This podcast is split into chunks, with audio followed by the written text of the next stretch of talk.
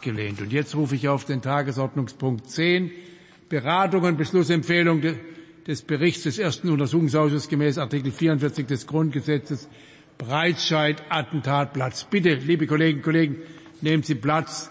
Dieser Tagesordnungspunkt ist alles andere als parlamentarische Routine.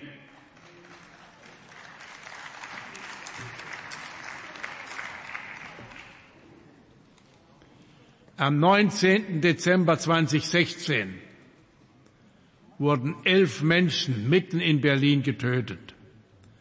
Von einem Terroristen, der zuvor einen polnischen Lastwagenfahrer ums Leben gebracht hatte, um dessen Fahrzeug zu einem Mordwerkzeug zu machen. Er verletzte weitere 170 Menschen, einige von ihnen so schwer, dass sie unter bleibenden Schäden leiden. Angehörige der Opfer des Attentats vom Breitscheidplatz sind heute auf der Tribüne anwesend. Ich begrüße Sie ebenso wie zahlreiche Betroffene, die bei diesem Terroranschlag verletzt wurden.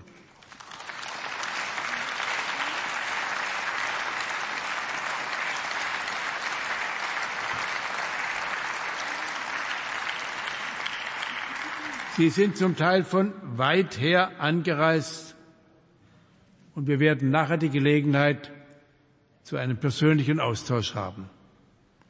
Ich spreche Ihnen und Ihren Familien und auch den heute nicht anwesenden Hinterbliebenen und Versehrten im Namen des ganzen Deutschen Bundestags unser tief empfundenes Mitgefühl aus.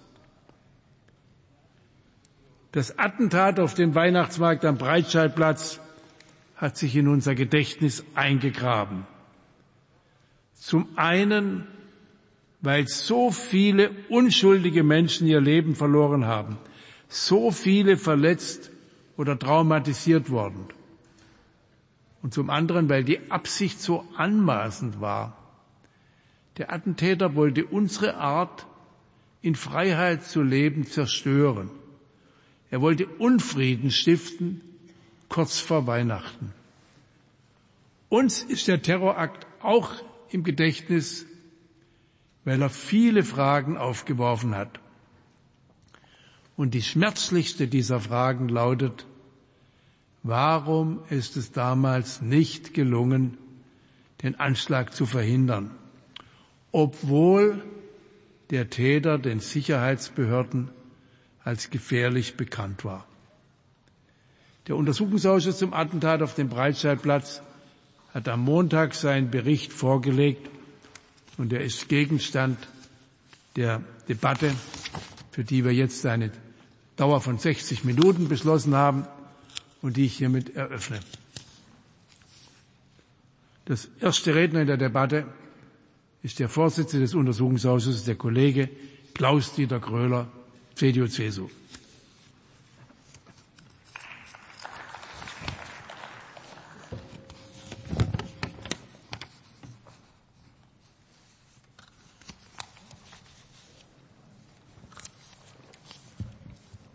Präsident, meine Damen und Herren! Viereinhalb Jahre nach dem folgenschwersten dschihadistischen Anschlag auf deutschem Boden hat der erste Untersuchungsausschuss dieser Wahlperiode, 40 Monate nach Beginn seiner Arbeit, am letzten Montag Ihnen, Herr Präsident, Sie erwähnten es eben, den Bericht über seine Arbeit übergeben. Heute diskutieren wir diesen 1873 Seiten starken Abschlussbericht hier im Plenum als Vorsitzender des Untersuchungsausschusses, noch öfter aber als Abgeordneter des Berliner Wahlkreises, in dem dieser mörderische Anschlag stattgefunden hat, bin ich gefragt worden, warum wir das alles überhaupt noch aufarbeiten. Oftmals wurde auch gesagt, dass wir das Leid ohnehin nicht ungeschehen machen können. Das stimmt natürlich, und dennoch gab es zwölf besondere Gründe für unser akribisches Aufarbeiten.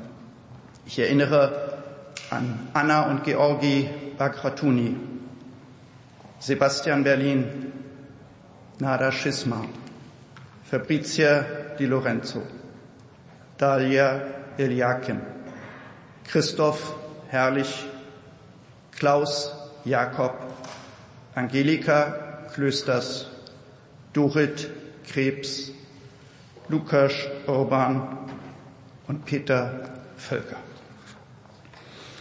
An dieser Stelle darf ich sehr herzlich die Opfer, Hinterbliebenen und Betroffenen des Attentats hier heute begrüßen. Wir alle sind dankbar, dass Sie die Einladung unseres Bundestagspräsidenten angenommen haben, jetzt hier die Debatte im Parlament verfolgen und wir uns im Anschluss noch austauschen können. Ich darf aber auch an die vielen Menschen erinnern, die an jedem Abend mitten in der Berliner City verletzt wurden, körperlich oder seelisch, als Opfer, Augenzeugen oder Helfer. Viele von ihnen tragen bis heute den Folgen. Und ausdrücklich möchte ich die Gelegenheit nutzen, jenen, die am 19. Dezember Hilfe geleistet haben, ob im Dienst oder ehrenamtlich, sehr herzlich zu danken.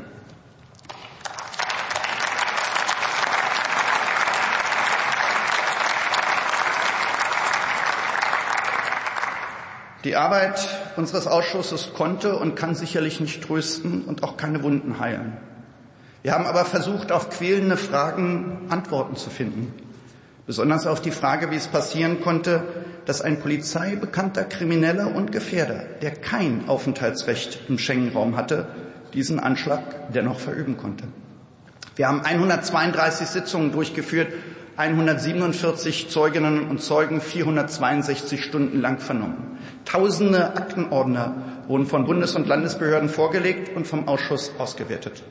Der Bundestag hat sogar selbst Gutachter und Sachverständige beauftragt, unter anderem um die Spurenlage zu analysieren. Trotz allen Aufwandes sind aber einige Fragen ohne Antworten geblieben. So konnten wir nicht aufklären, auf welchem Weg der Mörder Berlin verlassen hat, wer ihm vielleicht geholfen oder ihn angestiftet hat. Wir wissen bis heute nicht, wie er an die Schusswaffe gelangte und ob er auf seiner Flucht nach Italien Unterstützer traf. Was wir aber wissen ist, dass es vor und nach dem Attentat individuelle und organisatorische Fehler und Fehleinschätzungen gegeben hat. Versäumnisse, strukturelle und personelle Probleme und auch mangelnde Kommunikation zwischen Behörden auf der Bundes- und auf der Länderebene. Keiner dieser Fehler und Mängel war für sich allein kausal für den Anschlag, aber alle zusammen waren fatal. Denn eigentlich hätte der Attentäter vor dem Anschlag in Haft genommen und seine Abschiebung konsequent betrieben werden müssen. Damit komme ich für mich zu dem traurigen Ergebnis, dass diese mörderische Tat hätte verhindert werden können. Auch der anschließende Umgang staatlicher Stellen mit Opfern und ihren Angehörigen hat zu Recht Befremden ausgelöst. Wir mussten aber auch feststellen, dass es vor dem Anschlag auch auf Seiten der Gesetzgebung Versäumnisse gegeben hat. An dieser Stelle möchte ich mich bei den Opfern und Hinterbliebenen stellvertretend herzlich um Verzeihung für dieses Versäumnis bitten. Dieser Anschlag hat bei vielen Kollegen zur intensiven Überprüfung der gesetzlichen Ausgestaltung unserer Sicherheitsagentur und der Betreuung und Entschädigung von Opfern und Hinterbliebenen geführt. Meine beiden Unionskollegen Dr. Volker Ulrich und Alexander Troben werden gleich im Einzelnen die inzwischen auf den Weg gebrachten Gesetzesänderungen, die Verbesserungen bei der Ausstattung unserer Sicherheitsbehörden und das, was wir von der CDU-CSU an weiteren Schritten für erforderlich halten, darstellen. Ein parlamentarischer Untersuchungsausschuss, meine Damen und Herren, hat aber nicht nur die Aufgabe, selbst zu hinterfragen und auszuleuchten. Vielmehr dient seine Arbeit auch dazu, dass die Behörden und die Ministerien ihr eigenes Handeln kritisch aufarbeiten. Wir haben im Ausschuss Zeugen erlebt, denen jede Selbstreflexion fehlte. Wir haben andere erlebt, die teils sehr emotional um Verzeihung gebeten haben und die diesen Anschlag auch als persönlichen Misserfolg ihrer Arbeit betrachtet haben. Und das will ich an dieser Stelle auch deutlich sagen. Viele andere Anschläge konnten in den letzten Jahren in unserem Land rechtzeitig verhindert werden. Dafür sind wir dankbar und das sollten wir auch im Lichte dieses Berichts nicht vergessen. Wir alle wären aber sicherlich froh gewesen, wenn auch die Morde auf unserem Weihnachtsmarkt hätten verhindert werden können. Aber vielleicht kann die Arbeit unseres Ausschusses dazu dienen, dass sich Vergleichbares nicht wiederholt. Sicherlich hat aber unsere Arbeit und auch die der beiden Untersuchungsausschüsse im Lande Berlin und in Nordrhein-Westfalen gezeigt, dass der demokratische und föderale Staat in der Lage ist, Fehler aufzuklären, Versäumnisse einzugestehen, Verantwortung zu übernehmen und Korrekturen einzuleiten. Bei uns werden die Dinge eben nicht unter den Teppich gekehrt, sondern transparent und nachprüfbar aufgearbeitet als Ausdruck parlamentarischer Kontrolle der Exekutiven. Das ist eine der Stärken unserer freiheitlich unseres freiheitlich-parlamentarischen Systems, die wir jederzeit verteidigen müssen und auf die wir stolz sein dürfen. Abschließend, meine Damen und Herren, möchte ich mich bedanken. Alle Fraktionen im Ausschuss haben mit Engagement den vom Plenum einstimmig gefassten Untersuchungsauftrag bearbeitet. Über Parteigrenzen hinweg stand das Interesse an der Aufklärung und der Beantwortung der Fragen.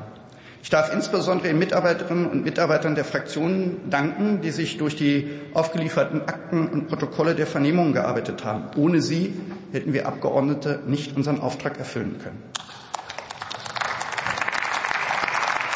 Mein, mein Dank gilt aber besonders auch dem Ausschusssekretariat. Sie haben mir als Vorsitzenden hervorragend zur Seite gestanden. Nicht vergessen möchte ich auch den stenografischen Dienst, der auch bei unseren teils zwölfstündigen Sitzungen bis Mitternacht die Protokolle geführt hat, die Bundestagsverwaltung und die Polizei des Bundestages, die wir bei der Vernehmung einiger Zeugen aus, dem Umfeld des Mörders gut gebrauchen konnten. Wir sollten aber auch die Vertreter der Behörden des Bundes und der Länder nicht vergessen, die dem Ausschuss zur Verfügung standen und die zahlreichen Mitarbeiterinnen und Mitarbeiter, die Akten rausgesucht haben und zusammengestellt haben, damit wir unsere Arbeit machen konnten. Mein Dank gilt abschließend auch der Presse, die regelmäßig über unsere Ausschussarbeit berichtet hat und den Besucherinnen und Besuchern, die fortdauernd die Sitzung des Ausschusses begleitet haben. Gestatten Sie mir noch ein persönliches Wort. Ich selbst wäre fast am 19. Dezember 2016 zu diesem Weihnachtsmarkt gefahren. Ich habe mich mit meinem Sohn im letzten Moment entschieden, dass wir es einen Tag später machen. Und wir sind an dem Abend nach Potsdam gefahren. Auf dem Rückweg haben wir von diesem Anschlag gehört. Und ich war am 20. Dezember dann selbst auf dem Breitscheidplatz und habe heute noch die beklemmende Stille unmittelbar am Kurfürstendamm im Ohr. Eine Situation, die ich bis dahin nicht kannte. Und auch aus diesem Grund hoffe ich, meine Damen und Herren, dass der Deutsche Bundestag nie wieder wegen eines vergleichbaren Vorgangs einen Untersuchungsausschuss einsetzen muss. Herzlichen Dank.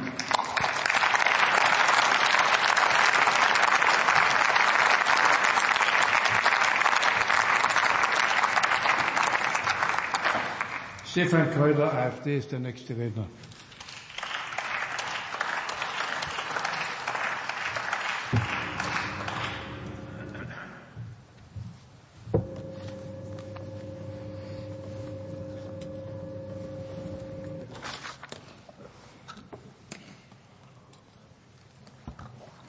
Herr Präsident, meine sehr geehrten Damen und Herren, liebe Gäste, insbesondere persönlich Betroffene.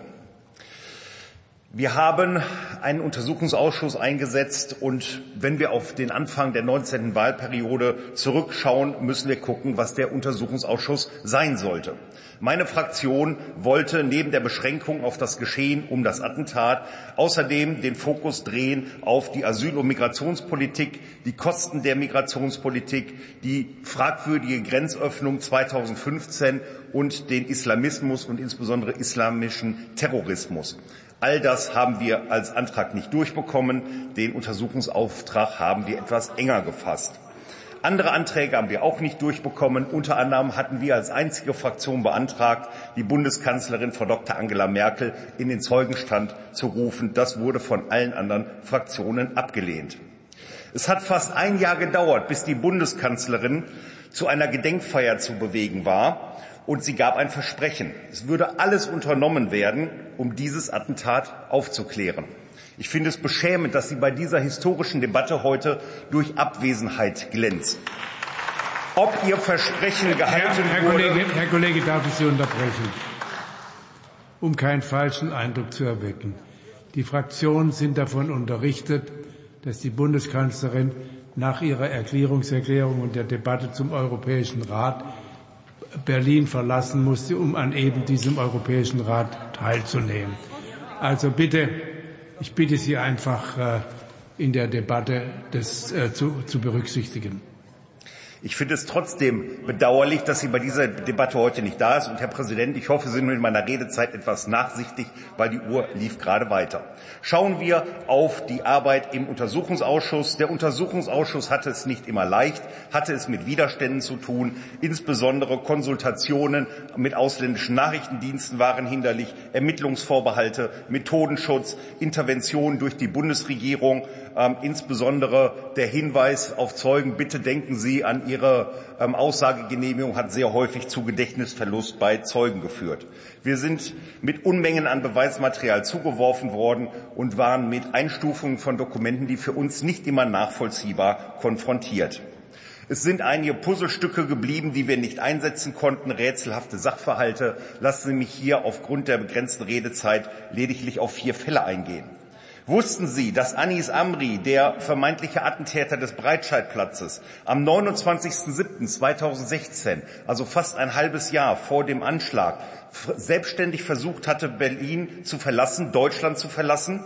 Es gab einen Ausreisesachverhalt in Friedrichshafen, wo die deutschen Sicherheitsbehörden mit einer Live-TKÜ ihn verfolgt hatten, das Bundespolizeipräsidium Potsdam sich einschaltete, der, das Bundesamt für Verfassungsschutz involviert war und man ihm diese Aussage, diese Ausreise untersagt hatte.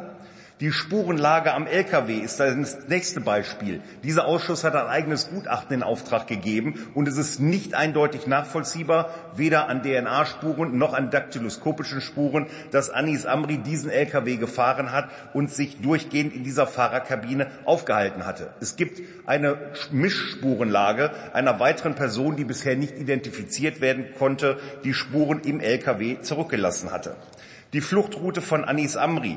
Wir finden es sehr rätselhaft, dass wenige Minuten nach dem Anschlag ein Video aufgetaucht ist, einer Videoüberwachungsanlage des Bahnhofs Zoo, wo sich Anis Amri nicht rennend, sondern schlendernd zum Tatort hin und nicht vom Tatort wegbewegt. Außerdem ist die große Blackbox die Flucht von Amri aus Berlin. Es gibt hier Verdachtsmomente, dass Clanfamilien aus Berlin ihn möglicherweise zu dem Attentat angestiftet haben ähm, oder ihm bei der Flucht geholfen haben sollen.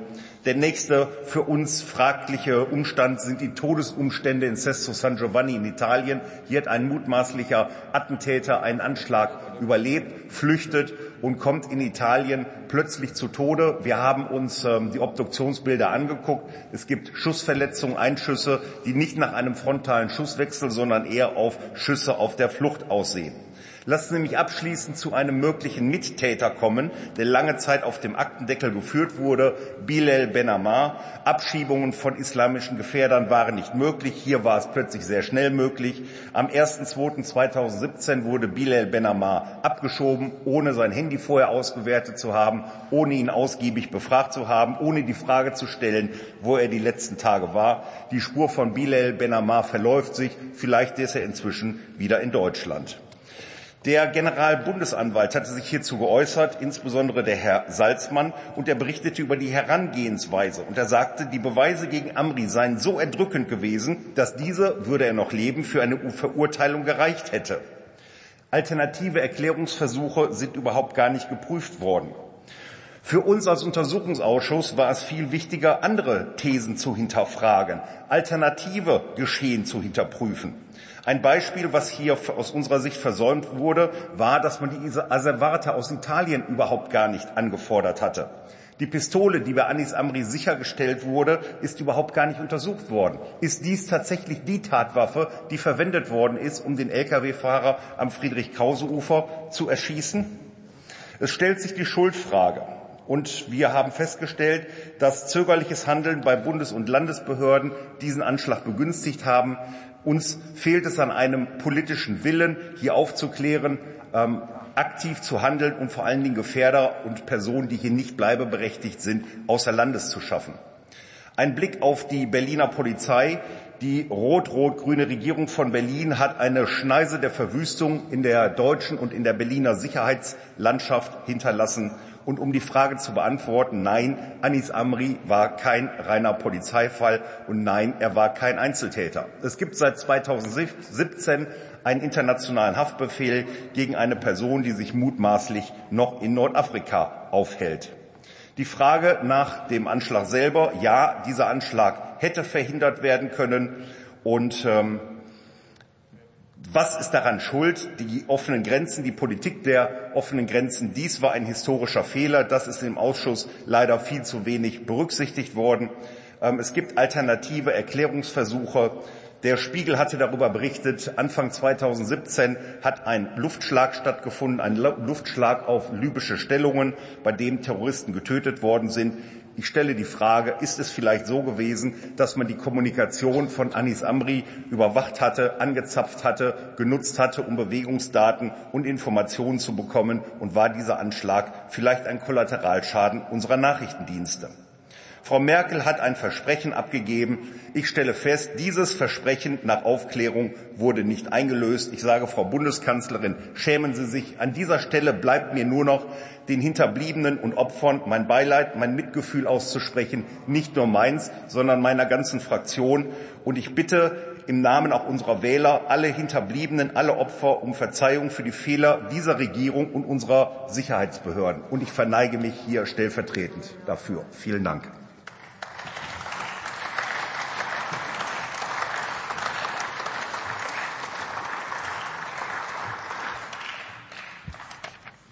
Dr. Fritz Felgentreu, SPD, ist der nächste Redner.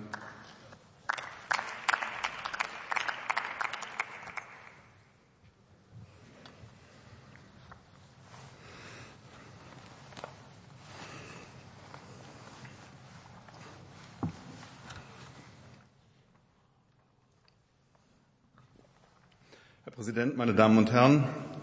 Meine Damen und Herren Gäste, die wir als Angehörige der Toten vom Breitscheidplatz und als Verletzte des Anschlags heute eingeladen haben. Ich danke Ihnen von Herzen, dass Sie unserer Einladung gefolgt sind. Es war der Gedanke an das von Ihnen erlittene Unrecht, an Ihren unwiederbringlichen Verlust, der uns Abgeordneten bei unserer Arbeit in den letzten dreieinhalb Jahren ein ständiger Begleiter und Mahner war. Wenn wir heute darauf zurückblicken, dann können wir ein schlüssiges Bild von den Zusammenhängen zeichnen Unklarheiten in manchen Details beeinträchtigen das Ergebnis im Ganzen nur wenig. Gleichzeitig sind wir weit davon entfernt, unsere Arbeit mit einem Gefühl der Befriedigung zu den Akten zu legen. Wir haben im Gegenteil ein schärferes Bewusstsein für das Ungenügen, das aus dem Anspruch der Innenpolitik erwächst, Sicherheit für die Menschen im Lande zu garantieren. In einem freien Land wird der Staat diesem Anspruch nie in vollem Umfang gerecht werden können, aber in einer Diktatur erst recht nicht. Der Auftrag des Untersuchungsausschusses war es nachzuvollziehen, wie es dem Attentäter gelingen konnte, seine Mordtat zu verüben, wie effektiv die zuständigen Behörden nach der Tat aufgeklärt und Missstände beseitigt haben und welche Schlussfolgerungen für die Zukunft aus unseren Erkenntnissen zu ziehen sind. Über den Ertrag von fast 150 Vernehmungen und 450 Stunden Beweisaufnahme haben wir einen umfangreichen Bericht vorgelegt, den der Vorsitzende des Ausschusses, der Herr Kollege Gröler, am Montag dem Herrn Bundestagspräsidenten übergeben hat. An dieser Stelle möchte ich mich deshalb aus der Sicht der SPD-Fraktion auf die zentralen Punkte konzentrieren. Klar ist, dass die besonderen Umstände der Jahre 2015 und 2016 Amris Plan begünstigt haben. Die Einwanderung von über einer Million Menschen in kurzer Zeit hat nicht nur den Grenzschutz überfordert, auch das Bundesamt für Migration und Flüchtlinge, die Polizeien des Bundes und der Länder, das Bundeskriminalamt und nicht zuletzt das Bundesamt für Verfassungsschutz wurden über ihre Belastbarkeit hinaus beansprucht. Dass sich unter Hunderttausenden normalen Menschen auf der Suche nach einem besseren Leben auch Terroristen befanden, war zwar als abstrakte Gefahr erkannt und durch die schrecklichen Anschläge in Brüssel, Nizza und Paris bestätigt worden. Auch gelang es, einzelne Verdächtige zu identifizieren, sodass die Zahl der sogenannten Gefährder in den Akten der Sicherheitsbehörden sprunghaft anstieg. Aber die Kapazitäten wuchsen nicht im gleichen, äh, im gleichen Maßstab mit. Es kam zur Überlastung des Personals und damit notwendigerweise zu Defiziten in der Bearbeitung von Einzelfällen. Das hatte unmittelbare Auswirkungen auf die Kooperation zwischen den Sicherheitsbehörden. Damit Geheimdienste und Polizeibehörden des Bundes und der Länder ihr Vorgehen besser aufeinander abstimmen können, gibt es seit über 15 Jahren das gemeinsame Terrorabwehrzentrum GETAZ in der Treptower Puschkinallee. Elfmal war Anis Amri hier Thema. Immer wieder wurden hier Zuständigkeiten diskutiert und geklärt, Maßnahmen erwogen und ausgewertet, aber am Ende ohne Erfolg. Der Plan, den Gefährder abzuschieben, schlug fehl. Am Ende schlüpfte er durch die Maschen der Netze, die ihn halten sollten. Eine Fehleinschätzung, die sicherlich keine Polizei in Deutschland so noch einmal wiederholen wird, half ihm dabei. In Berlin fristete Amri sein Dasein als Drogenhändler. Damit verblasste im Bewusstsein der zuständigen Beamten das Bild des terroristischen Gefährders, vor dem des Kleinkriminellen, wie es sie in der großen Stadt zu Hunderten gibt. Formal änderte sich nichts an der Einschätzung seiner Gefährlichkeit, aber man nahm ihn weniger ernst. Dass jemand mit Drogen handeln und trotzdem ein gewaltbereiter Islamist sein kann, konnten sich damals nur wenige vorstellen, zum Beispiel beim LKA NRW. Heute weiß man es, zu spät für die zwölf Menschen, die sie betrauern. Mir lässt es keine Ruhe, dass in der kritischen Phase im Herbst 2016, als das Berliner Landeskriminalamt mit seinem Latein am Ende war und die Rechtsgrundlagen für die polizeiliche Überwachung Amris ausliefen, nie geprüft wurde, ob der Verfassungsschutz hätte in die Bresche springen können.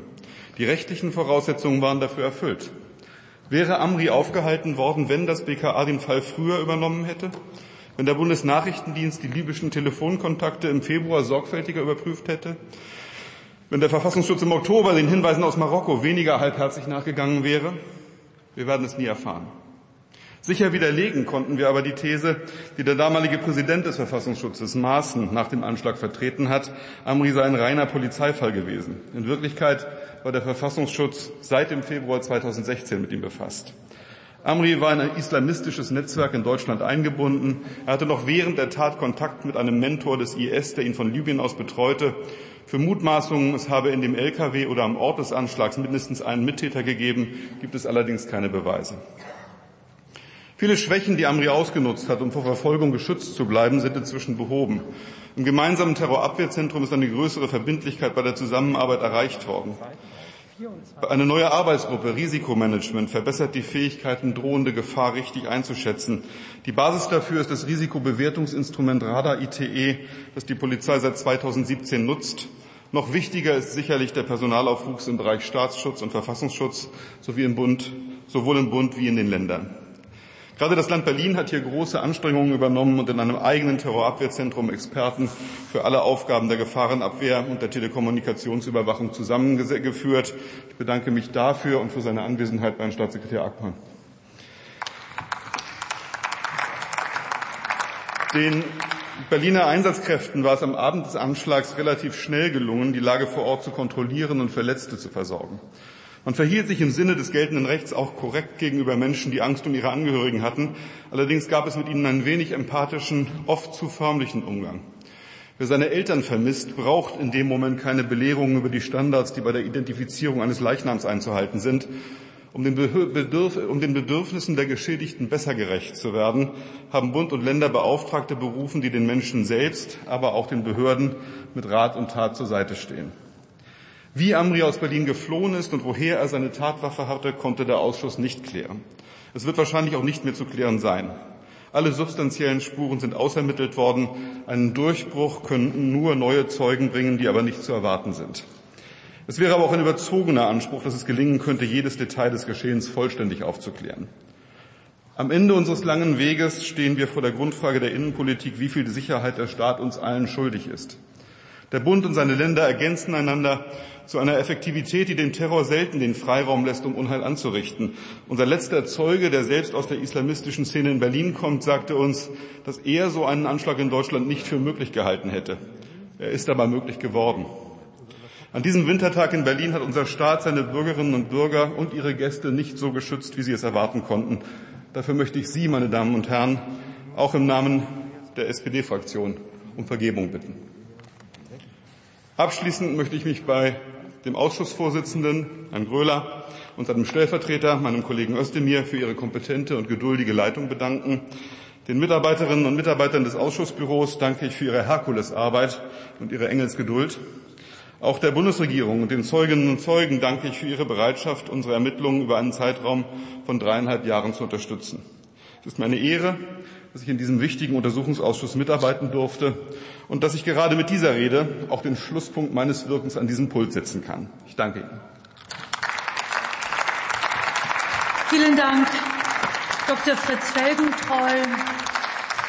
Auch Ihnen wünschen wir, wünsche ich im Namen des ganzen Hauses einen Neustart, einen guten, erfolgreichen Neustart nach zwei Legislaturperioden, wo Sie sehr, sehr, sehr viel getan haben, unsere Demokratie zu verstärken und zu beschützen. Alles Gute, lieber Fritz Felgentreu.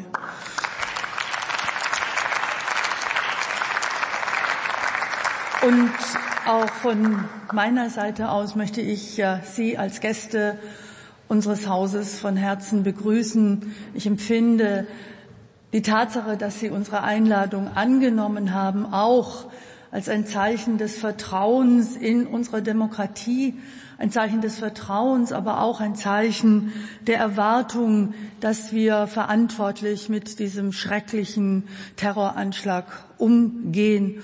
Und Sie spüren, dass es ein ganz großes Anliegen ist, dass unsere Kolleginnen und Kollegen be, ja, be, betrifft und mit dem Sie seit Jahren auch versucht haben, die besten und bestmöglichen Schlussfolgerungen zu ziehen. Ich freue mich sehr, Sie anschließend zu einem direkten Austausch auch nochmal im persönlichen Gespräch begrüßen zu dürfen und mache jetzt weiter in der Debatte. Nächster Redner für die FDP-Fraktion, Benjamin Strasser.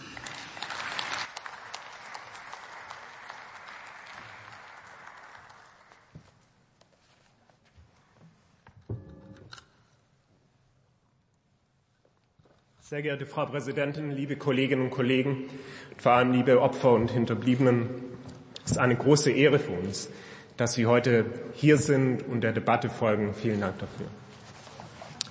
Unsere Arbeit startete vor drei Jahren mit einem großen Versprechen der Frau Bundeskanzlerin, nämlich mit einem Versprechen der detaillierten und umfassenden Aufklärung. Herr Innenminister, Sie hatten dieses Versprechen erneuert zur Hälfte der Arbeit dieses Untersuchungsausschusses mit Ihrer Forderung nach maximaler Transparenz. Das, was Sie wissen sollten, sollte auch dieser Untersuchungsausschuss wissen. Das waren Ihre Worte. Was wir allerdings im Untersuchungsausschuss seitens der Bundesregierung erlebt haben, war eine Aufklärung mit angezogener Handbremse.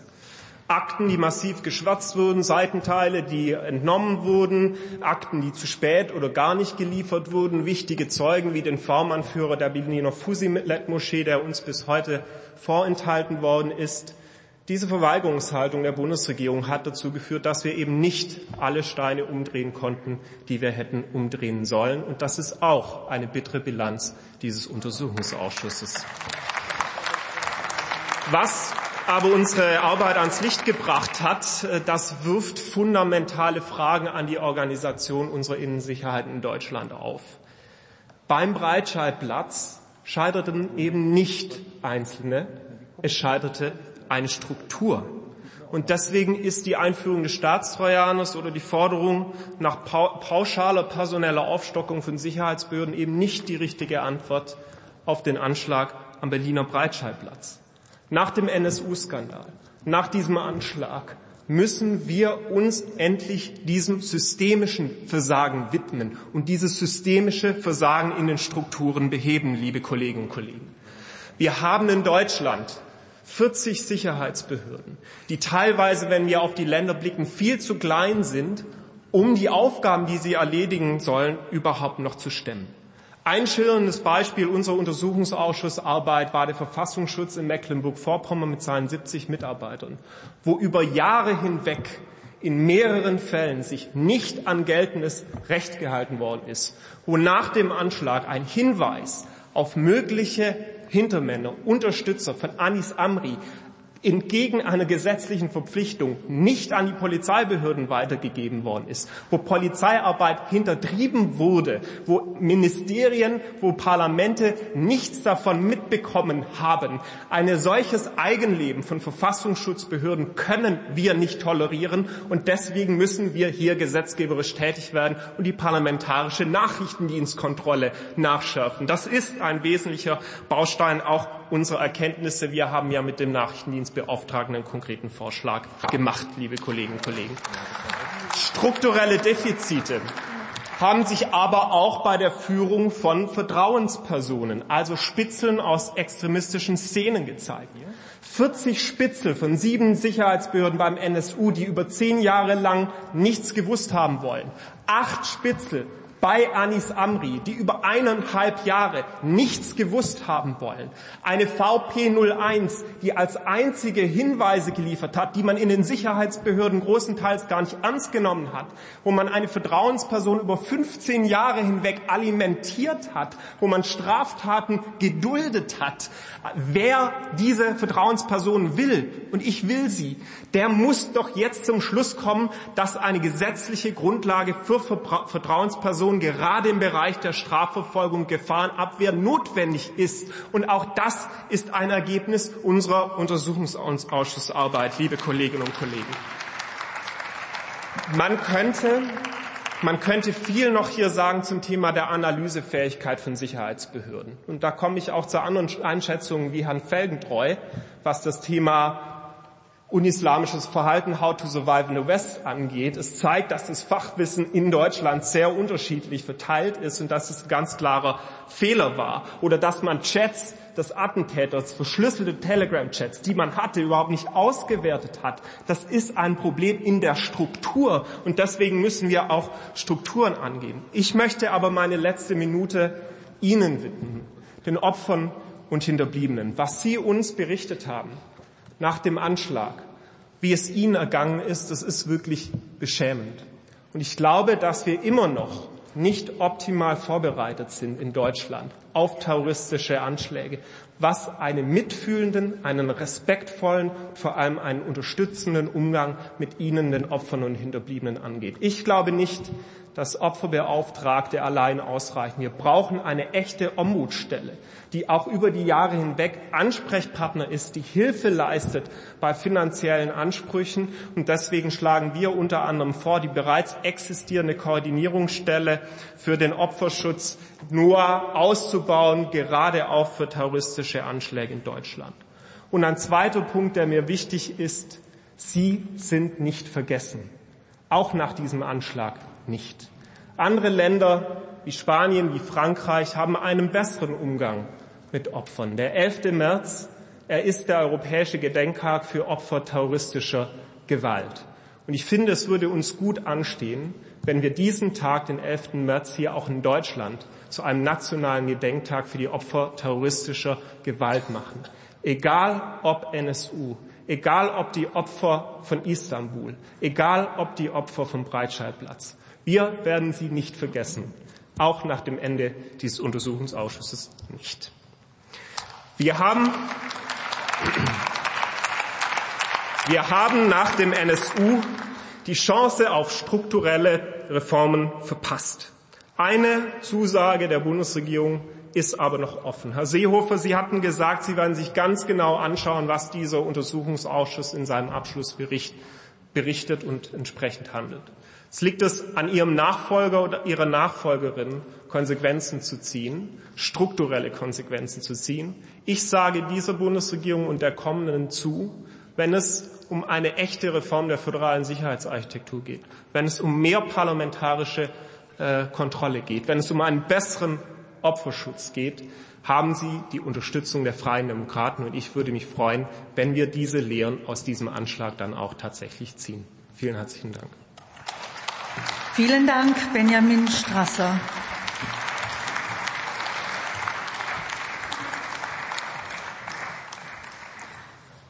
Ich danke Ihnen. Nächste Rednerin für die Fraktion Die Linke, Martina Renner.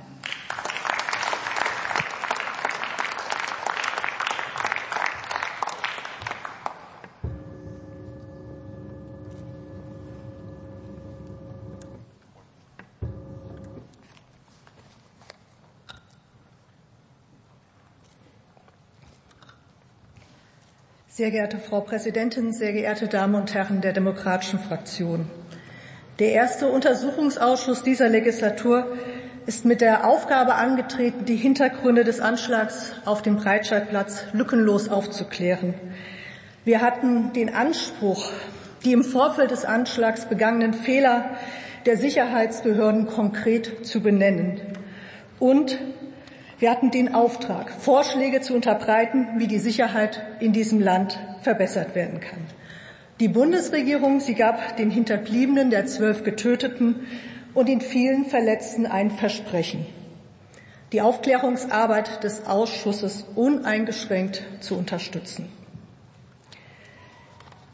Wir haben als Ausschuss festgestellt, der Attentäter war vor der Tat in islamistische Strukturen in Deutschland eingebunden. Er hat mit den relevantesten Personen der Szene engsten Kontakt gehabt. Er hat versucht, sich die zur Durchführung der Tat notwendigen Mittel zu beschaffen und er hat monatelang auf den Moment gewartet, diesen Anschlag zu begehen. die Zuständigen, sie hatten von all diesen Dingen Kenntnis und haben dennoch nicht rechtzeitig gehandelt. Auf Seiten der Polizei wurden durchweg, durchweg, und das gilt für die LKEs wie das für das Bundeskriminalamt, durchweg falsche Bewertungen vorgenommen und fahrlässig die notwendigen Maßnahmen nicht getroffen. Die Geheimdienste, sie hatten mehr Informationen über den Attentäter und sein Umfeld als unmittelbar nach dem Anschlag und auch bis heute von ihnen zugegeben. Der Attentäter des Anschlages, er hat nicht alleine gehandelt. Er wurde vor seiner Tat in Deutschland ideologisch geschult, logistisch wie finanziell unterstützt. Er war kein Einzeltäter. Dies herauszuarbeiten ist Verdienst der demokratischen Opposition im Untersuchungsausschuss.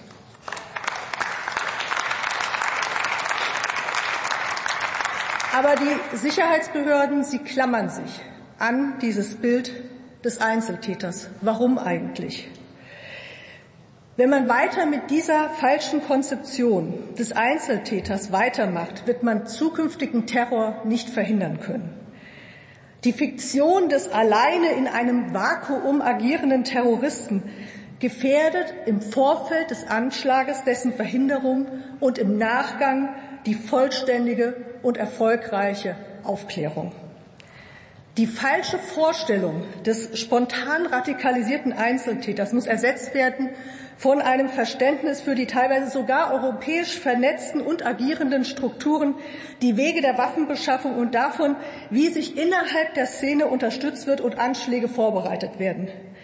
Solange die Sicherheitsbehörden nicht bereit sind, diese veränderte Perspektive auf terroristische Strukturen einzunehmen, wird die Gefahr nicht gebannt. Dies lässt sich meiner Meinung nach gut am Beispiel der Geheimdienste erklären, quasi wie unter einem Brennglas. Formal ist der Geheimdienst eine Behörde oder eine Abteilung in einem Innenministerium und müsste all sein Handel auch der parlamentarischen Kontrolle unterwerfen. Aber vom Selbstverständnis und der Arbeitskultur her wird sich dieser parlamentarischen und demokratischen Kontrolle permanent widersetzt. Und dabei, und das haben wir leider auch sehr schmerzhaft im Untersuchungsausschuss feststellen können, wird der Geheimdienst manchmal auch von Teilen des Parlaments aktiv unterstützt. Und das war auch Realität in unserer Aufklärungsarbeit. Und ich muss manchmal sagen, und das geht an einige Kollegen und Kolleginnen hier, ich frage mich dann, auf welcher Seite steht ihr als Abgeordnete? Ich hatte manchmal nicht das Gefühl auf Seiten des Parlaments. Dennoch, auch gegen diese Widerstände aus der Bundesregierung und auch aus Teilen der Großen Koalition konnten wir aufklären, dass bei den Geheimdiensten viel mehr Informationen über den Attentäter vorlagen, als diese zuerst zugegeben haben. Diese Hinweise sind teilweise illegal und vorsätzlich nicht an die zuständigen Strafverfolgungsbehörden weitergelangt. Und ein weiteres Problem. Der Attentäter war quasi umstellt von Spitzeln. Und auch das haben wir ganz klar als Problematik bestätigt gesehen, wie wir es auch aus rechtsterroristischen Komplexen kennen. Das V-Leute-System ist nach unserer Meinung der Linksfraktion nicht reformierbar und muss als erster Baustein auf den Weg zu einem Verfassungsschutz ohne geheimdienstliche Befugnisse abgeschafft werden. Sehr geehrte Damen und Herren, das grundsätzliche Problem des Verhältnisses der Regierung zum Parlament im Zusammenhang mit Untersuchungsausschüssen hat sich meiner Meinung nach in den letzten Jahren verschärft. Von rückhaltloser Aufklärung kann nicht die Rede sein. Akten sind zurückgehalten worden, Zeugen und Zeuginnen sind zurückgehalten worden. Hier wird oft mit dem Staatswohl argumentiert. Ich meine, was kann eigentlich mehr im Interesse der Demokratie und der Gesellschaft und damit auch des Staates liegen, als alles dafür zu tun, Fehler von Behörden aufzuarbeiten und Terrorabwehr zu verbessern. Würdiges Gedenken. Würdiges Gedenken meint immer auch, Aufklärung nie abzuschließen, entschieden Mittäter zu ermitteln und den Erwartungen von Opfern und Hinterbliebenen gerecht zu werden. Nach drei Jahren gilt mein Mitgefühl den heute hier teilweise auch anwesenden Angehörigen der Getöteten und den vielen Verletzten des Anschlages vom Breitscheidplatz. Die Aufgabe des Parlaments in der nächsten, der 20. Legislatur wird es sein, auch in Erinnerung an diese Menschen die Arbeit im Sinne einer besseren parlamentarischen Kontrolle der Sicherheitsbehörden auf dem Weg zu einer besseren allgemeinen strukturellen Ausrichtung der Sicherheitsbehörden fortzusetzen. Die Aufgabe wird sein, hier auch die Rechte der Opfer weiter zu verbessern. Und wir müssen das Untersuchungsausschussrecht im Sinne von Rechtsdurchsetzung und Transparenz stärken. Vielen Dank, Martina Renner. Maske bitte. Danke, Frau Präsidentin.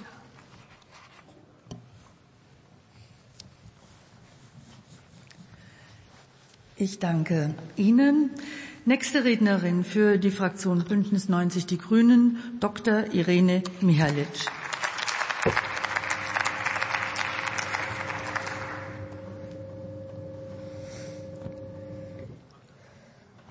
Sehr geehrte Frau Präsidentin, liebe Kolleginnen und Kollegen, verehrte Gäste. Heute beenden wir den Parlamentarischen Untersuchungsausschuss zum bisher schlimmsten islamistischen Anschlag in der Geschichte der Bundesrepublik Deutschland. Und auch wenn nach über drei Jahren Arbeit noch viele Fragen offen sind, so konnten wir doch fünf zentrale Punkte herausarbeiten. Punkt eins. Die Bundessicherheitsbehörden tragen einen großen Teil der Verantwortung. Zu Unrecht hat die Bundesregierung nach dem Anschlag mit dem Finger in so ziemlich alle Richtungen gezeigt, vor allem in die Länder Nordrhein-Westfalen und Berlin, nur nicht auf sich selbst. Punkt zwei. Der Anschlag hätte verhindert werden können, wenn man im gemeinsamen Terrorabwehrzentrum die Gefährlichkeit Anis Amris richtig eingeschätzt hätte. Es gab konkrete Hinweise, dass er Anschläge begehen wollte, doch diese Hinweise wurden nicht richtig analysiert. Punkt drei. Amri war kein Einzeltäter und auch kein Kleinkrimineller. Er war Teil eines dschihadistischen Netzwerks mit direktem Draht zum IS. Und er hat sich sogar noch am Anschlagstag über mehrere Stunden hinweg mit anderen Gefährdern getroffen. Auch das wurde weitgehend ausgeblendet, dass also mögliche Mitwisser, Unterstützer und vielleicht sogar Mittäter immer noch auf freiem Fuß sein könnten, ist eine relevante Gefahr, meine Damen und Herren. Punkt 4. Anis Amri war kein reiner Polizeifall. Der damalige Präsident des Bundesamtes für Verfassungsschutz, Hans-Georg Maaßen, hat gebetsmühlenartig immer wieder das Gegenteil behauptet. Heute ahnen wir warum. Denn kurz vor dem Ende dieses Untersuchungsausschusses wurden im Bundesamt für Verfassungsschutz noch Akten gefunden, die uns aber schon vor drei Jahren hätten geliefert werden müssen. Jetzt wissen wir, das BFV war schon 2015 an Anis Amri und seinem Umfeld dran, sogar bis kurz vor dem Anschlag. Aber es hat nicht alles getan, um zu verhindern, dass Amri vom Radar verschwindet. Punkt 5. Das Bundeskriminalamt hat nach dem Anschlag nur das ermittelt, was nötig war, um die These vom Einzeltäter zu bestätigen. Ob DNA-Spuren, Bewegungsdaten, Kontakte zur organisierten Kriminalität oder zu anderen Gefährdern, von wem er das viele Geld, die Drogen und auch die Waffe bekam. Bei der Frage, ob Amri noch Komplizen hatte, wurde eben nicht jeder Stein umgedreht, ganz nach dem Motto, der Täter ist tot, der Fall ist gelöst. Nein, liebe Kolleginnen und Kollegen, die vielen ungeklärten Fragen sind weiterhin eine offene Wunde, die es nach und nach zu heilen gilt. Aber aber die gute Nachricht ist, die gute Nachricht ist, dass wir das auch können, wenn wir die notwendigen Konsequenzen entschlossen ziehen, wie wir sie auch in unserem Abschlussbericht aufgezeigt haben. Nach diesem schrecklichen Anschlag die Lehren daraus zu ziehen, das schulden wir nicht zuletzt den Opfern und Hinterbliebenen, denen unser ganzes Mitgefühl gilt. Zum Schluss möchte ich mich bei den anderen Mitgliedern des Untersuchungsausschusses, insbesondere der demokratischen Opposition, bedanken und bei den Mitarbeiterinnen und Mitarbeitern, ohne die wir diese wichtige Aufklärungsarbeit nicht hätten leisten können. Ganz herzlichen Dank. Vielen Dank, Dr. Irene Mihalic.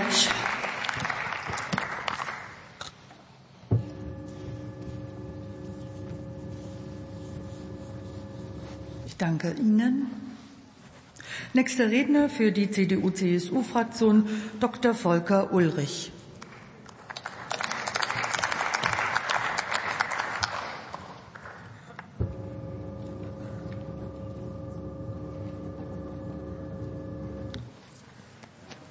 Frau Präsidentin, meine sehr verehrten Damen und Herren!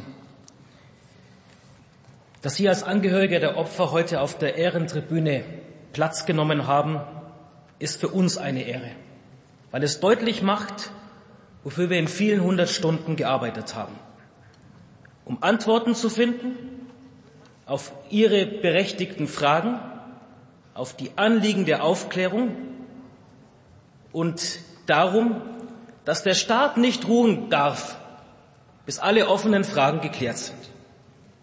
Das macht nichts ungeschehen und ist kein Trost. Aber nehmen Sie uns ab, dass wir stellvertretend für das gesamte Hohe Haus nicht ruhen wollten, bis wichtige Fragen geklärt und die entscheidenden Konsequenzen daraus gezogen worden sind. Und das Erste, was uns umtreibt, war der Umgang mit den Angehörigen der Opfer.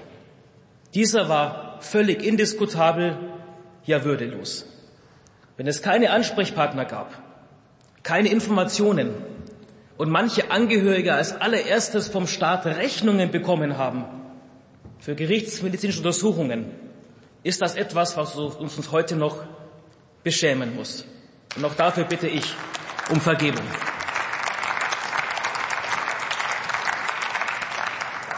Aber es sind auch Lehren daraus gezogen worden.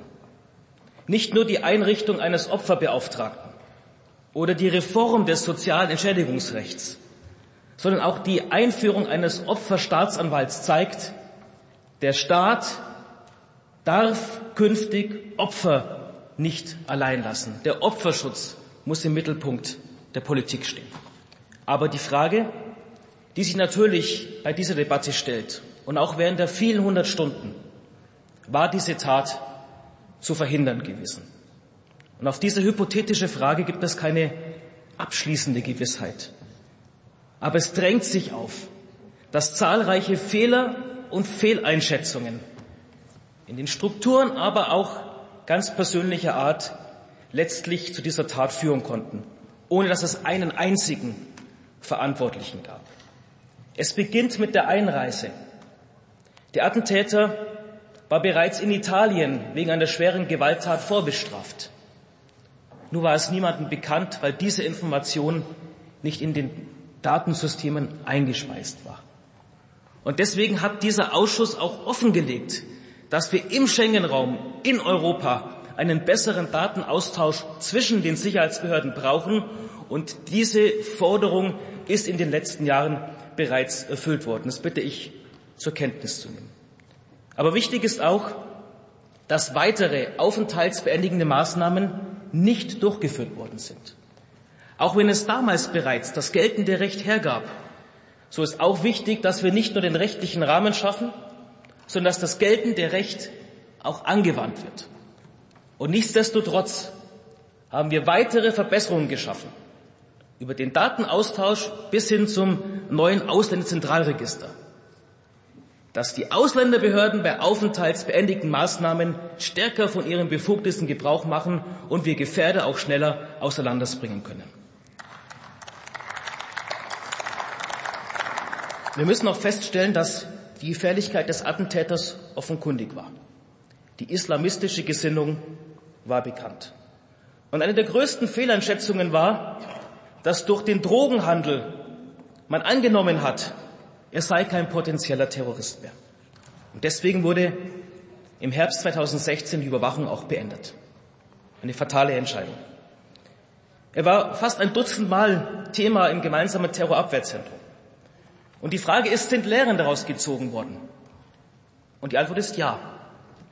Die Organisation des gemeinsamen Terrorabwehrzentrums ist verbessert worden. Die Berichtspflicht ist intensiver. Die Protokolle sind deutlicher. Aber auch bei der Bewertung von Gefährdern sind neue Ansätze geschaffen worden. Bis zu diesem Anschlag gab es nur eine personenbezogene Bewertung. Und die hat im Ergebnis zu dieser Fehleinschätzung geführt. Jetzt werden Gefährder nicht mit neun, sondern mit 73 Merkmalen bewertet, wo auch das Umfeld mit einbezogen wird. Durch das System von Radar IT hat man ein besseres System geschaffen, um Gefährder zu überwachen und sie auf dem Schirm zu haben. Ich glaube, das ist auch eine wichtige Erkenntnis, die bereits umgesetzt ist. Aber die Frage bleibt, warum ist der Attentäter nicht in Haft genommen worden? Es gab verschiedene Delikte. Körperverletzung, Drogenhandel, Betrug. Ja, weil jedes Delikt für sich allein genommen vielleicht zu wenig war, weil falsche Einschätzungen vorlagen. Aber mittlerweile ist durch das System der Sammelverfahren ein Instrument auf justizieller Ebene geschaffen worden, dass Verfahren gebündelt werden und dass bei Vorliegen von solchen Straftaten eine Untersuchungshaft und eine Aburteilung möglich erscheint. Auch das hat sich durch diesen Untersuchungsausschuss geändert. Was ist wichtig noch? Ich glaube, wir müssen uns insgesamt nach wie vor die Bedrohung stellen. Wir müssen uns gewahr werden, dass die Bedrohungen für diesen freiheitlichen Rechtsstaat durch Extremisten jeder Art stark ist und groß ist. Der Rechtsextremismus, der Linksextremismus, aber auch der Dschihadismus, der islamistische Extremismus ist eine Gefahr. Und dem müssen wir begegnen durch Kompetenz und durch Personal. Deswegen freut es mich, dass in den letzten Jahren es gemeinsam gelungen ist, in den Sicherheitsbehörden mehr Personal zu schaffen. Aber mehr Personal allein reicht nicht aus. Wir brauchen die entsprechenden rechtlichen Kompetenzen und Befugnisse. Wir brauchen auch einen Verfassungsschutz, der sich diese Strukturen ansieht, mit den entsprechenden rechtlichen Möglichkeiten. Aber es geht auch um Prävention und Deradikalisierung. Kein Mensch wird als Islamist geboren. Menschen werden dazu.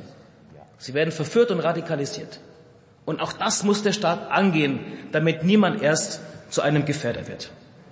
Insgesamt ist zu sagen, dass die Arbeit in diesem Untersuchungsausschuss von einem großen kollegialen Miteinander geprägt war. Von der gemeinsamen Überzeugung, Antworten zu finden und Antworten zu liefern. Weil wir das unserer gemeinsamen Überzeugung schuldig sind, aber vor allen Dingen auch den Opfern und ihren Angehörigen, denen heute noch einmal unsere Anteilnahme gehört. Herzlichen Dank. Vielen Dank, Dr. Volker Ulrich.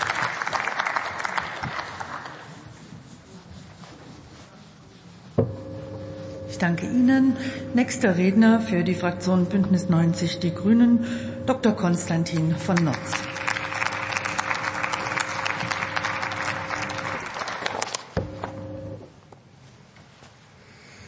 Frau Präsidentin, liebe Kolleginnen und Kollegen, verehrte Angehörige, Hinterbliebene, Freundinnen und Freunde der Opfer. Wir können nicht mal erahnen, nicht mal erahnen, wie groß die Trauer, der Schmerz und die Dunkelheit sein muss für Sie, die Sie einen geliebten Menschen verloren haben, physisch verletzt oder traumatisiert wurden. Und deswegen danke, dass Sie hier heute bei uns und mit uns sind. Ihnen allen gilt unser volles Mitgefühl und unsere ganze Solidarität, meine Damen und Herren. Wir wissen auch um die enormen Leistungen aller Einsatzkräfte am Anschlagsort, den Rettungskräften, Ersthelferinnen, den Polizistinnen und Polizisten, bei denen dieses Verbrechen unauslöschliche Spuren hinterlassen hat. Ihnen allen gilt unser großer Dank, meine Damen und Herren. Unser Ausschuss hat versucht, den Hintergründen der Terrortat vom Breitscheidplatz auf den Grund zu gehen. Wie konnte es dazu kommen, es ist angeklungen, dass ein bekannter Islamist der voll im Fokus der Behörden stand, ein Gefährder, den schwersten islamistischen Anschlag der deutschen Geschichte begehen konnte. Und ich kann sagen, wir haben das als Fraktion der Opposition, wir Grünen mit den Kolleginnen und Kollegen der Linken und der FDP wirklich versucht aufzuklären, jeden Stein umzudrehen, an jedem Baum zu rütteln, alles gegen das Licht zu halten. Und es sind zahlreiche neue Zusammenhänge und Fakten offenbar geworden, aber auf viele Fragen, auf zu viele Fragen haben wir keine Antworten gefunden und das treibt uns um und das kann uns keine Ruhe lassen, meine Damen und Herren. Einen Punkt möchte ich ausgreifen, die V-Leute. Ob beim Oktoberfestanschlag, beim Bubak RAF-Wort, beim NSU oder auch hier beim Breitscheidplatz. Geheimhaltung und Quellenschutz alles gut und richtig. Aber nach solch gravierenden Terrortaten, Herr Seehofer, praktisch keine Akten aus dem Bereich, so viele Schwärzungen, keine Zeugeneinvernahmen der Quelle, noch nicht mal der V-Mann-Führung. Herr Minister, das ist eine massive Behinderung unserer Arbeit. Wir hier als Organ der ersten Gewalt mit einer Aufklärungslegitimation unmittelbar aus der Verfassung. Die Policy der Bundesregierung, diesen Bereich komplett der parlamentarischen Kontrolle zu entziehen, ist vollkommen inakzeptabel, meine Damen und Herren.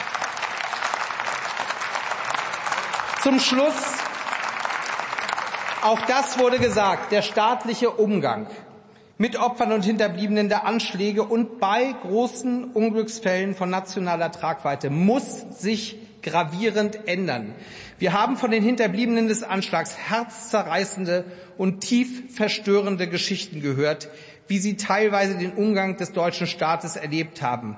Explizit ausnehmen von der Kritik möchte ich Kurt Beck und ihm für seine Arbeit danken. Aber es fehlt zu häufig, es fehlt zu häufig, ob beim NSU, Hanau, Halle, German Wings Absturz oder Breitscheidplatz, an einem geordneten, würdigen, empathischen Umgang mit den Opfern und Hinterbliebenen. Ihnen begegnet zu oft ein kalter, bürokratischer Staat, der nicht in der Lage ist, den Menschen angemessen zu begegnen. Wir müssen das ändern. Ganz herzlichen Dank.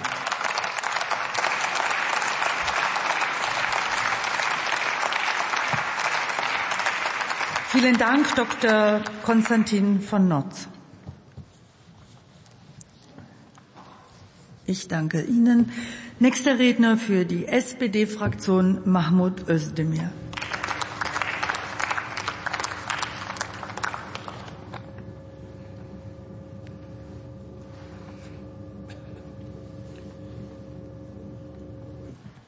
Sehr geehrte Frau Präsidentin, sehr geehrte Damen und Herren Hinterbliebene, die Sie Todesopfer beklagen, sehr geehrte Damen und Herren, die Sie Verletzungen an Leib und Seele davongetragen haben, so wie Ihr Verlust, Ihre Verletzung Teil Ihres Lebens ist, so ist dieser Anschlag Teil der Staatsgeschichte der Bundesrepublik Deutschland und auch Teil unseres Lebens geworden, die, die wir im Parlamentarischen Untersuchungsausschuss gemeinsam, bis auf vielleicht eine Ausnahme, mit dem Anspruch an die Würde der Opfer diese Bürde der Aufklärung verfolgt haben.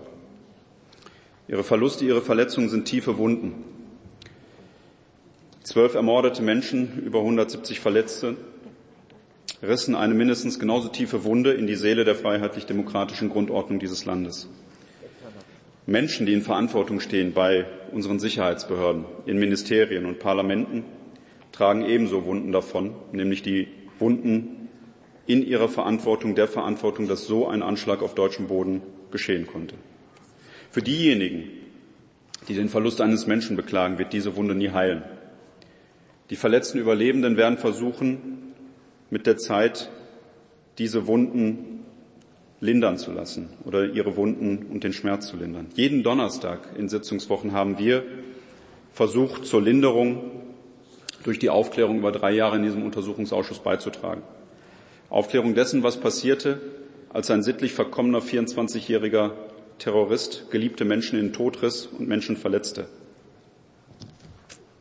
Linderung beginnt da, wo man Dinge auch offen und ehrlich aus- und anspricht. Unsere Balance von Freiheit und Sicherheit stimmte nicht. Das Sicherheitsversprechen unseres Staates war löchrig. So konnte dieser Anschlag geschehen. Sicherheitsbehörden, unsere Sicherheitsbehörden, waren überfordert, weil sie zu wenig Personal hatten. Ein Umstand, den wir in dieser Wahlperiode und in der letzten Wahlperiode mühsam auch verändert haben. Zweitens.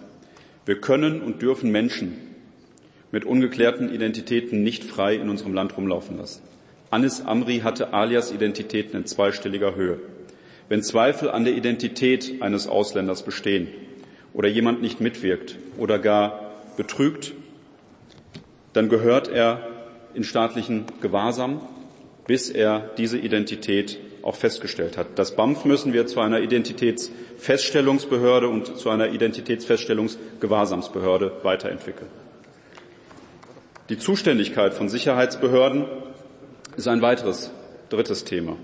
Hochmobile Gefährder. Der Attentäter durchkreuzt, durchquerte NRW, Berlin, Baden-Württemberg, Niedersachsen zahlreiche kleine Delikte, die für sich genommen keine besondere Relevanz hatten, aber in ihrer Summe und ihrer Bündelung hätten für eine Einsperrung auch sorgen können. Die Karikatur dessen ist, dass beispielsweise Nordrhein-Westfalen sagte, da kommt eine gefährliche Person und ähm, auf der anderen Seite konnte man, während diese Person sich schon bewegte, nicht angemessen reagieren. Während dieser Attentäter Ländergrenzen innerhalb der Bundesrepublik übertrat, konnten wir die Grenzen des Föderalismus nicht überwinden. Auch das gehört zur Wahrheit. Viele Enden haben wir zusammengebunden und ähm, eine besondere Anekdote oder Anekdote kann man das gar nicht nennen. Ein besonderer Vorfall lässt mir keine Ruhe. Der Generalbundesanwalt lädt streitende Behörden wie das LKA NRW und das Bundeskriminalamt zu einem klärenden Gespräch über die Einstufung, über die besondere Einstufung dieses Attentäters ein, um eine einvernehmliche Arbeitsgrundlage schaffen zu können. Das muss man sich vorstellen. Da werden gestandene Beamtinnen und Beamte beim Generalbundesanwalt in Anführungsstrichen vorgeladen und dann menschelt es. Unbescholtene, tüchtige Beamte, die sich nie etwas zu Schulden haben kommen lassen, haben eine eins zu eins Situation, wo der eine dem sagt, unsere Quelle ist exzellent, wir müssen da weiter ermitteln und der andere sagt ihm, nee, diese Quelle macht zu viel Arbeit, sie muss kaputt geschrieben werden. Das ist eine Situation, die mich umtreibt, die mir abends vor dem Schlafengehen teilweise, wenn ich immer dran denke oder wenn ich aus dem Ausschuss rauskomme, keine Ruhe gelassen hat. War das vielleicht der Wendepunkt, wo wir hätten in Sachen Einstufung, in Sachen Verhinderung des Anschlages nochmal den entsprechenden Wendepunkt gesetzt haben können? Viele Enden haben wir zusammengebunden, einige sind offen geblieben. Die abstrakten Fragen sind hier offen angesprochen worden. Nicht alles haben wir im Lichte der Öffentlichkeit auch besprechen können. Das hat teilweise damit zu tun, dass die Bundesregierung sich auf Nichtöffentlichkeit, Vertraulichkeit, Geheimhaltung zurückgezogen hat. Das ähm, empfinde ich zumindest als ähm, Auftrag an den Gesetzgeber. Die Bundesregierung hat uns gezeigt, dass wir Gesetze ändern müssen, um genau dahin zu gucken, wo sie sich in das Licht der Nichtöffentlichkeit zurückgezogen hat. Und weiter versuchen wir zurückzuziehen, wenn wir diese Gesetze nicht auf den Prüfstand stellen und gegebenenfalls auch verändern. Der Täter muss mit der Tat nicht mehr leben. Der hat's hinter sich. Wir schon. Angehörige, Verletzte, Staatsdienerinnen und Staatsdiener mit dem Makel, Bürgerinnen und Bürger und die Gäste der Bundesrepublik Deutschland nicht geschützt zu haben und nicht schützen zu können. Vergeben Sie uns als Staatsdienerinnen und Staatsdiener, damit wir uns selber vergeben können um dem Versprechen zu dienen, dass sich so ein Anschlag nie wieder in vergleichbarer Weise ereignet, nicht in Deutschland, nicht in Europa und durch gute Zusammenarbeit auch nicht in der Welt. Ich danke in aller Demut für Ihre Aufmerksamkeit, den Opfern und Hinterbliebenen für ihre Anwesenheit.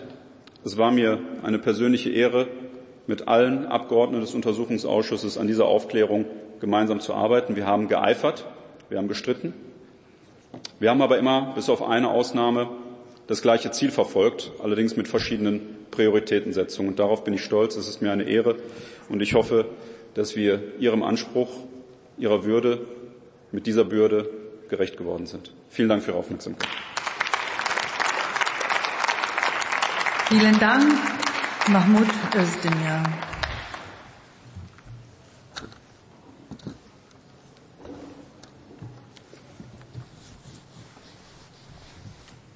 Danke Ihnen und der letzte Redner in dieser Debatte, Alexander Trom für die CDU-CSU-Fraktion.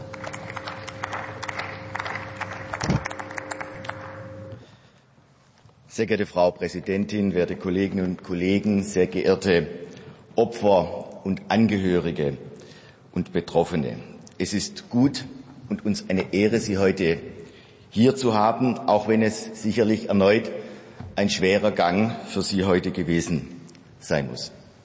Denn kein Untersuchungsausschuss kann die Opfer wieder lebendig machen, kann ihre Verletzungen an Körper und Seele heilen. Wir können mit ihnen fühlen. Das tun wir. Wir nehmen an ihrem Schicksal großen Anteil. Aber wir können vor allem unser jetziges Wissen aus dem Untersuchungsausschuss auch dafür nutzen, um unnötiges Leid in Zukunft zu vermeiden. Wie war die Situation 2016? Wir hatten in Deutschland viele Jahre oder vielleicht sogar Jahrzehnte einer weitgehenden Liberalisierung und Öffnung in der Migrationspolitik hinter uns und das durchaus in ganz verschiedenen Regierungskoalitionen und Konstellationen. Und wir hatten 2015, 2016 einen großen Strom von Menschen, die Schutz suchen in Deutschland und in Europa und wir haben zu Recht diesen Menschen den Schutz gewährt.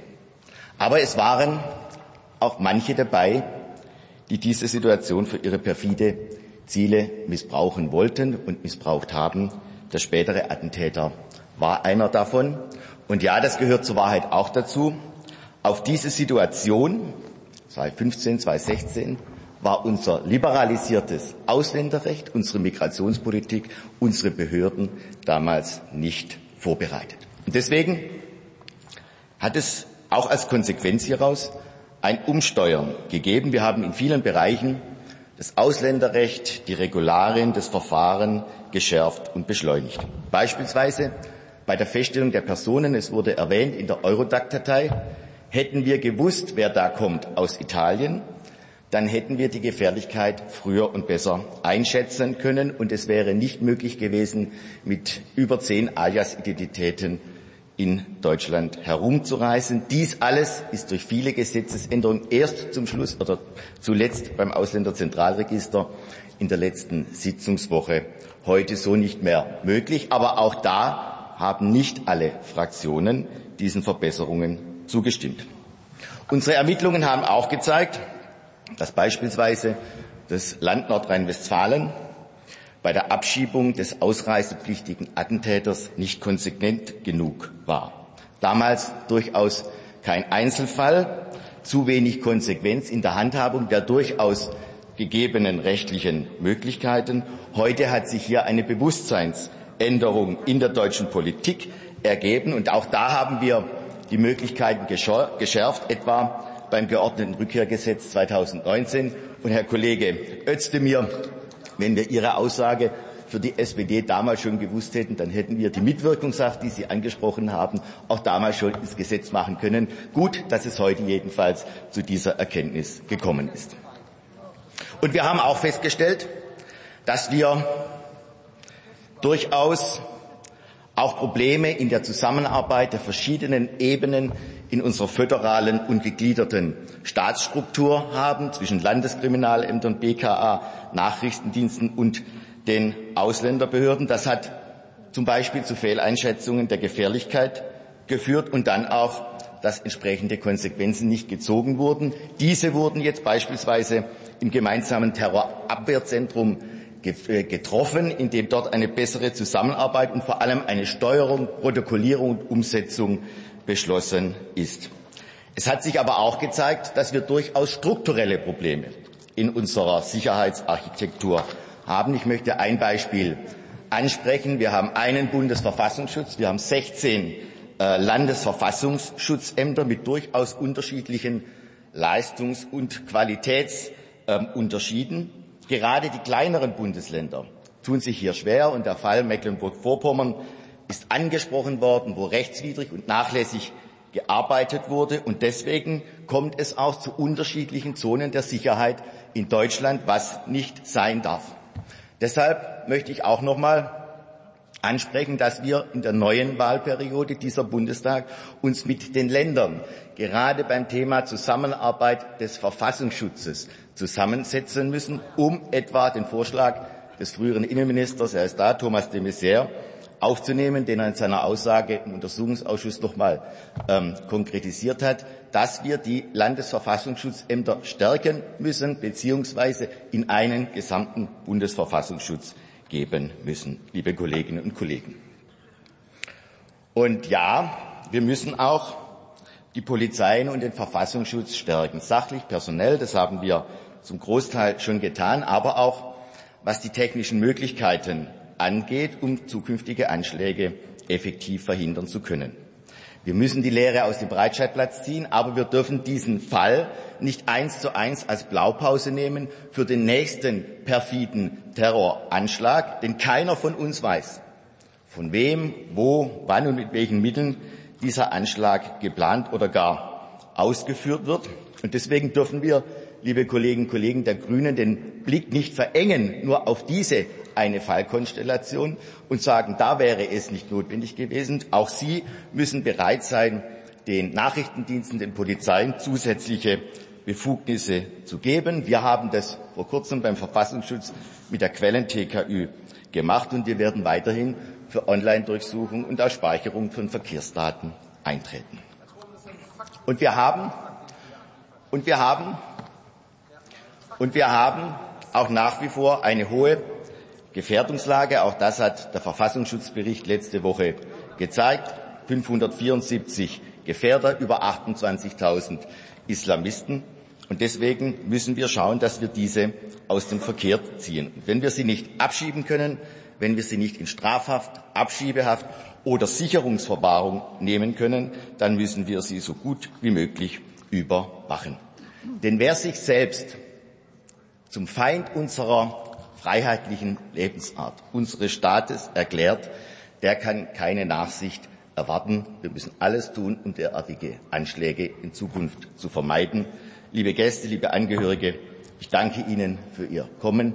Es war uns eine Ehre, Sie hier zu haben. Alles Gute für die Zukunft. Herzlichen Dank. Vielen Dank, Alexander Drum. Damit schließe ich die Aussprache. Wir kommen zur Abstimmung über die Beschlussempfehlung des ersten Untersuchungsausschusses auf Drucksache 30800. Der Ausschuss empfiehlt, den Bericht zur Kenntnis zu nehmen. Wer stimmt für diese Beschlussempfehlung? Dankeschön. Gegenprobe, Enthaltungen nicht. Die Beschlussempfehlung ist damit einstimmig angenommen.